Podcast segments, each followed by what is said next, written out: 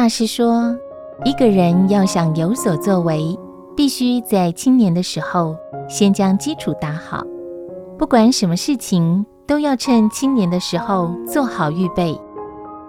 慈航法师曾一再强调“大器晚成”，这意思是说，青年不能太早出头，要慢慢的养精蓄锐。那时我听了他的话，并不以为然，觉得人生在世，岁月苦短，能有机会、有能力，就要好好把握。